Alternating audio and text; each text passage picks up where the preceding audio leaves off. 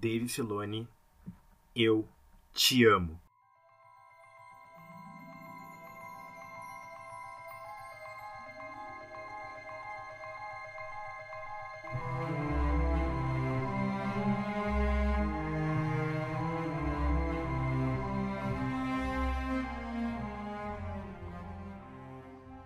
Começando mais um episódio do Pod Trooper, mais uma review de The Mandalorian. E hoje a gente vai falar sobre o episódio 5 da segunda temporada, ou capítulo 13, episódio chamado de A Jedi. Sim, o episódio em que vemos pela primeira vez em live action a Sokatano. Ai, finalmente a minha personagem preferida de Star Wars apareceu os rumores estavam certos, os rumores que começaram lá há muito tempo, desde que o Dave Filoni publicou uma imagem da Soca no seu Facebook, eu acho, não lembro. Mas, enfim, finalmente a gente viu a Jedi, ou a não mais Jedi, aparecendo em live action, sendo interpretada pela Rosário Dawson. Não poderia ser nenhuma outra pessoa a interpretar a Soca, porque ficou perfeita a caracterização. Mas, então vamos falar sobre este episódio, né? Vamos lá.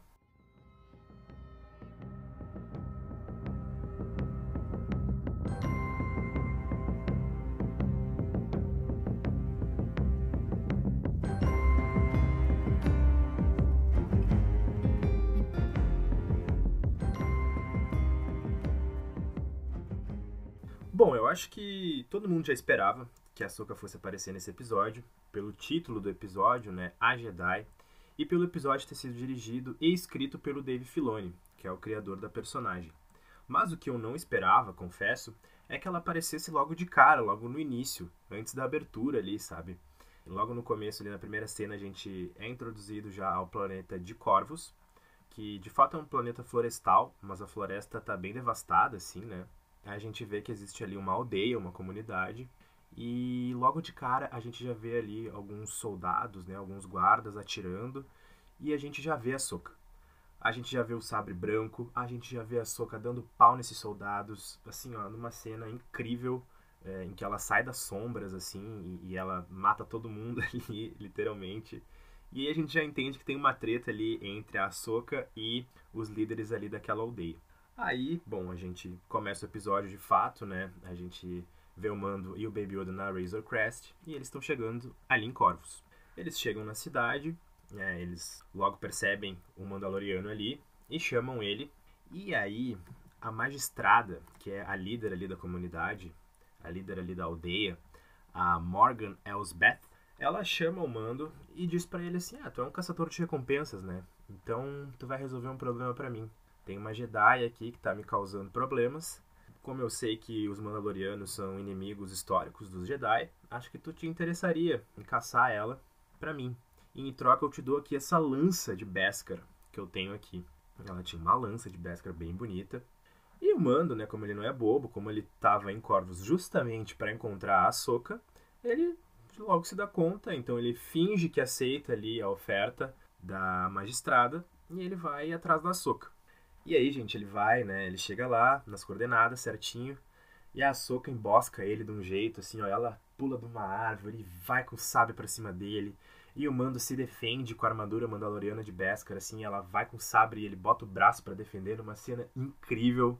Aí rola aquela luta, assim, de início, eles se conhecendo. E aí o Mando fala, não, não, não, não, peraí, peraí. A Bocatã me enviou. A Bocatã me enviou aqui e preciso que tu me ajude. E aí a Soca logo vê o Baby Yoda e aí eles começam a conversar. E aí, gente, esse episódio, além de apresentar a Soka em live action, ele nos dá muitas informações sobre o Baby Yoda, muitas respostas que a gente queria há muito tempo. Inclusive, agora nós sabemos o nome do Baby Yoda. Sim, ele não se chama Baby Yoda e nem a criança. Ele se chama Grogu. Exatamente.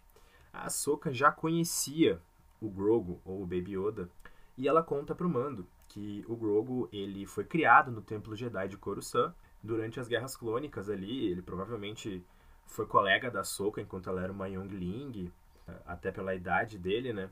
Depois da Ordem 66, depois do Expurgo Jedi, ele teve que ficar escondido ali, né, durante o Império. E ele teve que se esconder, inclusive esconder os seus poderes, né, esconder a força. Então por isso que ele não consegue manifestar a força assim quando ele quer, né? Sempre em momentos de perigo. A Ahsoka ela consegue até se comunicar um pouco com o Grogu assim, mas né, ele não fala ainda porque ele é uma criança, mas ela consegue se comunicar um pouquinho com ele de certa forma. Ela diz, né? Consigo me comunicar com ele de certa forma.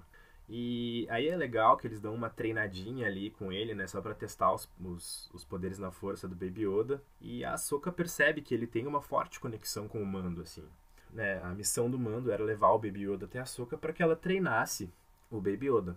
Mas quando a Soka vê a conexão do Mando com o Baby Yoda, ela logo se lembra do que aconteceu com seu mestre, do que aconteceu com Anakin Skywalker. E ela diz para o Mando que não vai treinar o Baby Yoda, porque esse sentimento, essa forte conexão que existe entre o Mando e o Baby Yoda não é bom para ele para né, ele entrar nesse, nesse mundo dos Jedi. Isso não é uma coisa plausível porque isso pode né, acabar corrompendo o Baby Yoda. E ela fala exatamente isso pro Mando. Eu já vi grandes Jedi se corromperem por causa desse sentimento, até o melhor de nós. E ela estava claramente se referindo ao Anakin Skywalker, que se tornou o Darth Vader. Mas, enfim, aí o Mando fala pra Soka, ele diz: "Olha, a magistrada me mandou aqui para te matar, mas eu não concordei com nada eu posso te ajudar a resolver esse problema da aldeia, a libertar a aldeia ali da, daquela ditadura ali da magistrada, se tu aceitar treinar o Baby Yoda. A Soka, ela aceita. E aí vão os dois invadir a aldeia, e aí novamente, assim, ó, cenas de ação maravilhosas. Eu preciso dizer isso aqui. A caracterização da Rosário Dawson como a Soka tá perfeita. Tá? É, teve gente na internet dando hate em algumas coisas, como sempre, mas ficou perfeito. Sério, é a atriz perfeita para esse papel. Inclusive, as coreografias de luta, elas estão muito parecidas com o que a gente vê nas animações. A gente consegue enxergar a Soca de Clone Wars, a Soca de Rebels ali. Claro que não dá pra gente transpor exatamente o estilo de luta que ela tinha nas animações, que é uma coisa muito mais acrobática, né? Muitas piruetas e pulos e não sei o que. Mas isso é transposto de uma forma que fica legal no live action a forma como ela segura o sabre de luz é igualzinha à forma como ela segura em Clone Wars Rebels, que é uma característica da Ahsoka. E, cara, tudo isso é muito legal. É muito legal.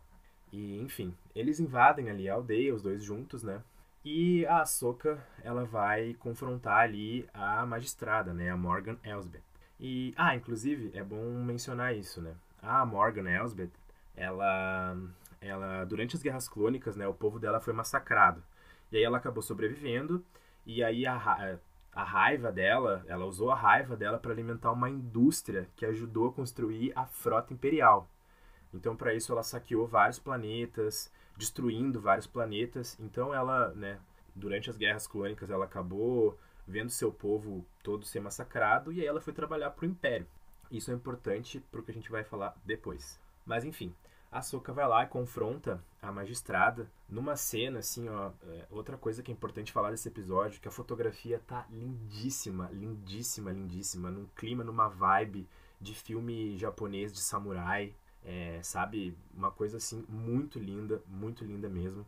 E aí a Soka, ela enfrenta a magistrada numa luta, né? A magistrada com o seu bastão de Beskar, que resiste aos ataques de sabre de luz, né? Importante mencionar. Então ela e a Soka entram numa batalha muito legal. A Soka até passa por alguns problemas ali durante a batalha, mas ela claramente é superior, assim, ela é muito habilidosa com sabre de luz e ela acaba vencendo a luta. Ao mesmo tempo, o Mando tá do lado de fora ali, é, é, numa cena muito cena de faroeste, de pistoleiro, com um capanga lá da magistrada. E sabe aquela cena em que um fica ameaçando atirar, um fica com a mão ali na cintura para puxar a pistola? É exatamente isso enquanto do outro lado a Soka lutando com um sabre numa luta de espadas, muito coisa de filme de samurai. E isso também é legal falar, porque se você não assistiu, eu recomendo, tá? É um documentário que tem no Disney Plus, que é Disney Gallery, que é, mostra os bastidores das gravações da primeira temporada de The Mandalorian. E a gente já sabe que o George Lucas sempre se inspirou em filmes de faroeste, e ele sempre disse que ele imagina os Jedi como samurais. E eu falei do Disney Gallery porque nas entrevistas do John, do John Favreau, que é um dos produtores, um dos criadores da série, e do Dave Filoni, eles falam o tempo inteiro sobre os filmes do Kurosawa, sobre a influência de filmes de samurai e filmes de Velho Oeste para Star Wars. E esse episódio é exatamente isso. É faroeste e filme de samurai ao mesmo tempo. É muito legal, é muito foda. Mas, enfim, depois que a Soka derrota lá a magistrada, ela pergunta para ela: "Aonde é que está o seu mestre? Aonde é que está o grão-almirante Tron?" Exatamente, galera. O Tron vai aparecer em The Mandalorian. O Tron. Sim, o Tron da trilogia dos livros, o Tron de Rebels, ele vai aparecer em live action em The Mandalorian. Ele não tá morto, tá vivo e a gente provavelmente vai ver ele. Isso já era uma coisa que estava sendo especulada, mas assim, ninguém estava falando muito. Mas ele vai aparecer pelo visto, pelo visto ele é o Big Boss da série. Pelo visto ele tá por trás ali dos planos do Moff Gideon, tá articulando as coisas ali por baixo dos panos. Então assim, gente, muito provavelmente a gente vê o Tron ainda nessa segunda temporada. Eu chutaria mais pro finalzinho, mas ele vai aparecer no futuro da série.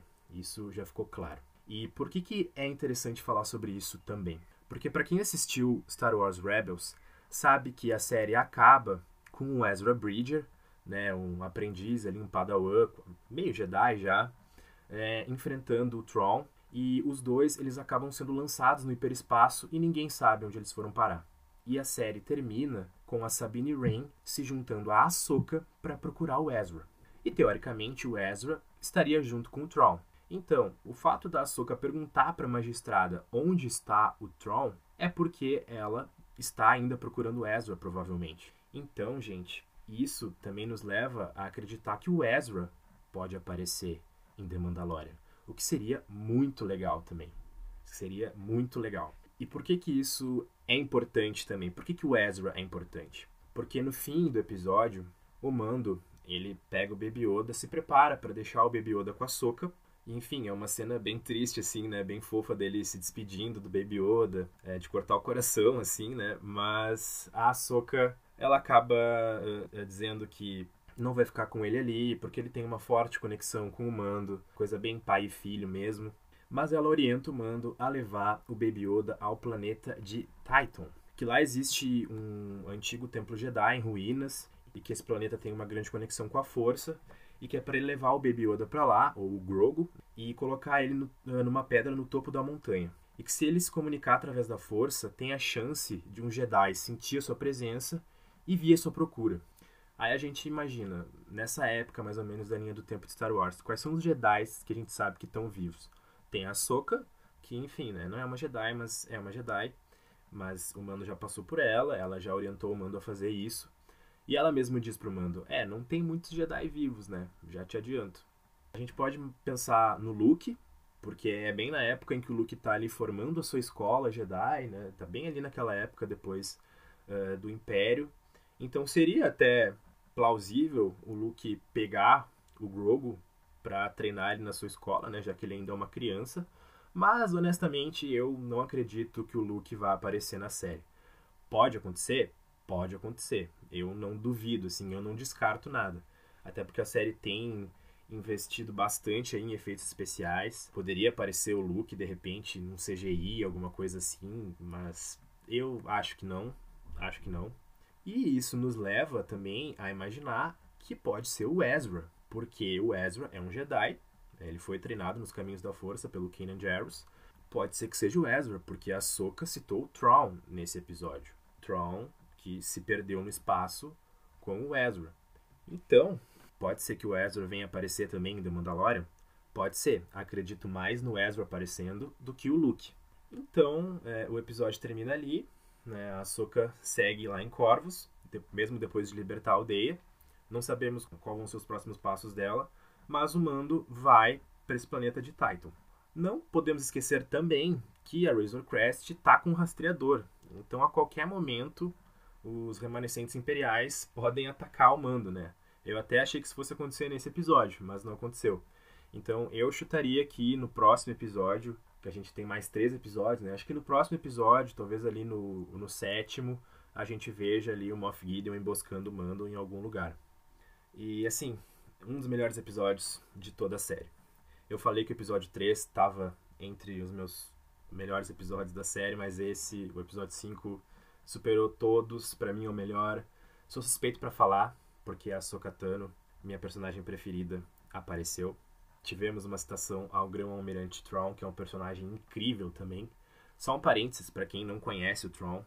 Ele é um personagem. É, é, me fugiu agora o nome da raça dele, peço desculpas, mas ele é um humanoide todo azul, assim.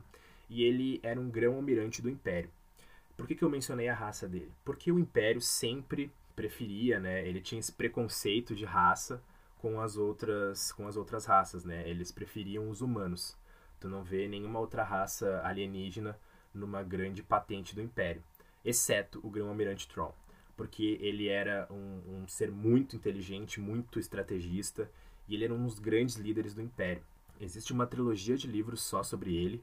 Ele também apareceu em Star Wars Rebels, foi um dos grandes vilões da série. Leiam os livros e assistam a série Rebels para entender quão importante é esse personagem. E faz todo sentido ele estar tá por trás aí das coisas do Moff Gideon, faz sentido ele aparecer em The Mandalorian. E, mas enfim, esse episódio foi incrível. Essa segunda temporada tá superando todas as expectativas. E assim, gente, é, vamos ver o que vai acontecer nos próximos episódios. Eu só sei que eu tô muito ansioso pro que está por vir.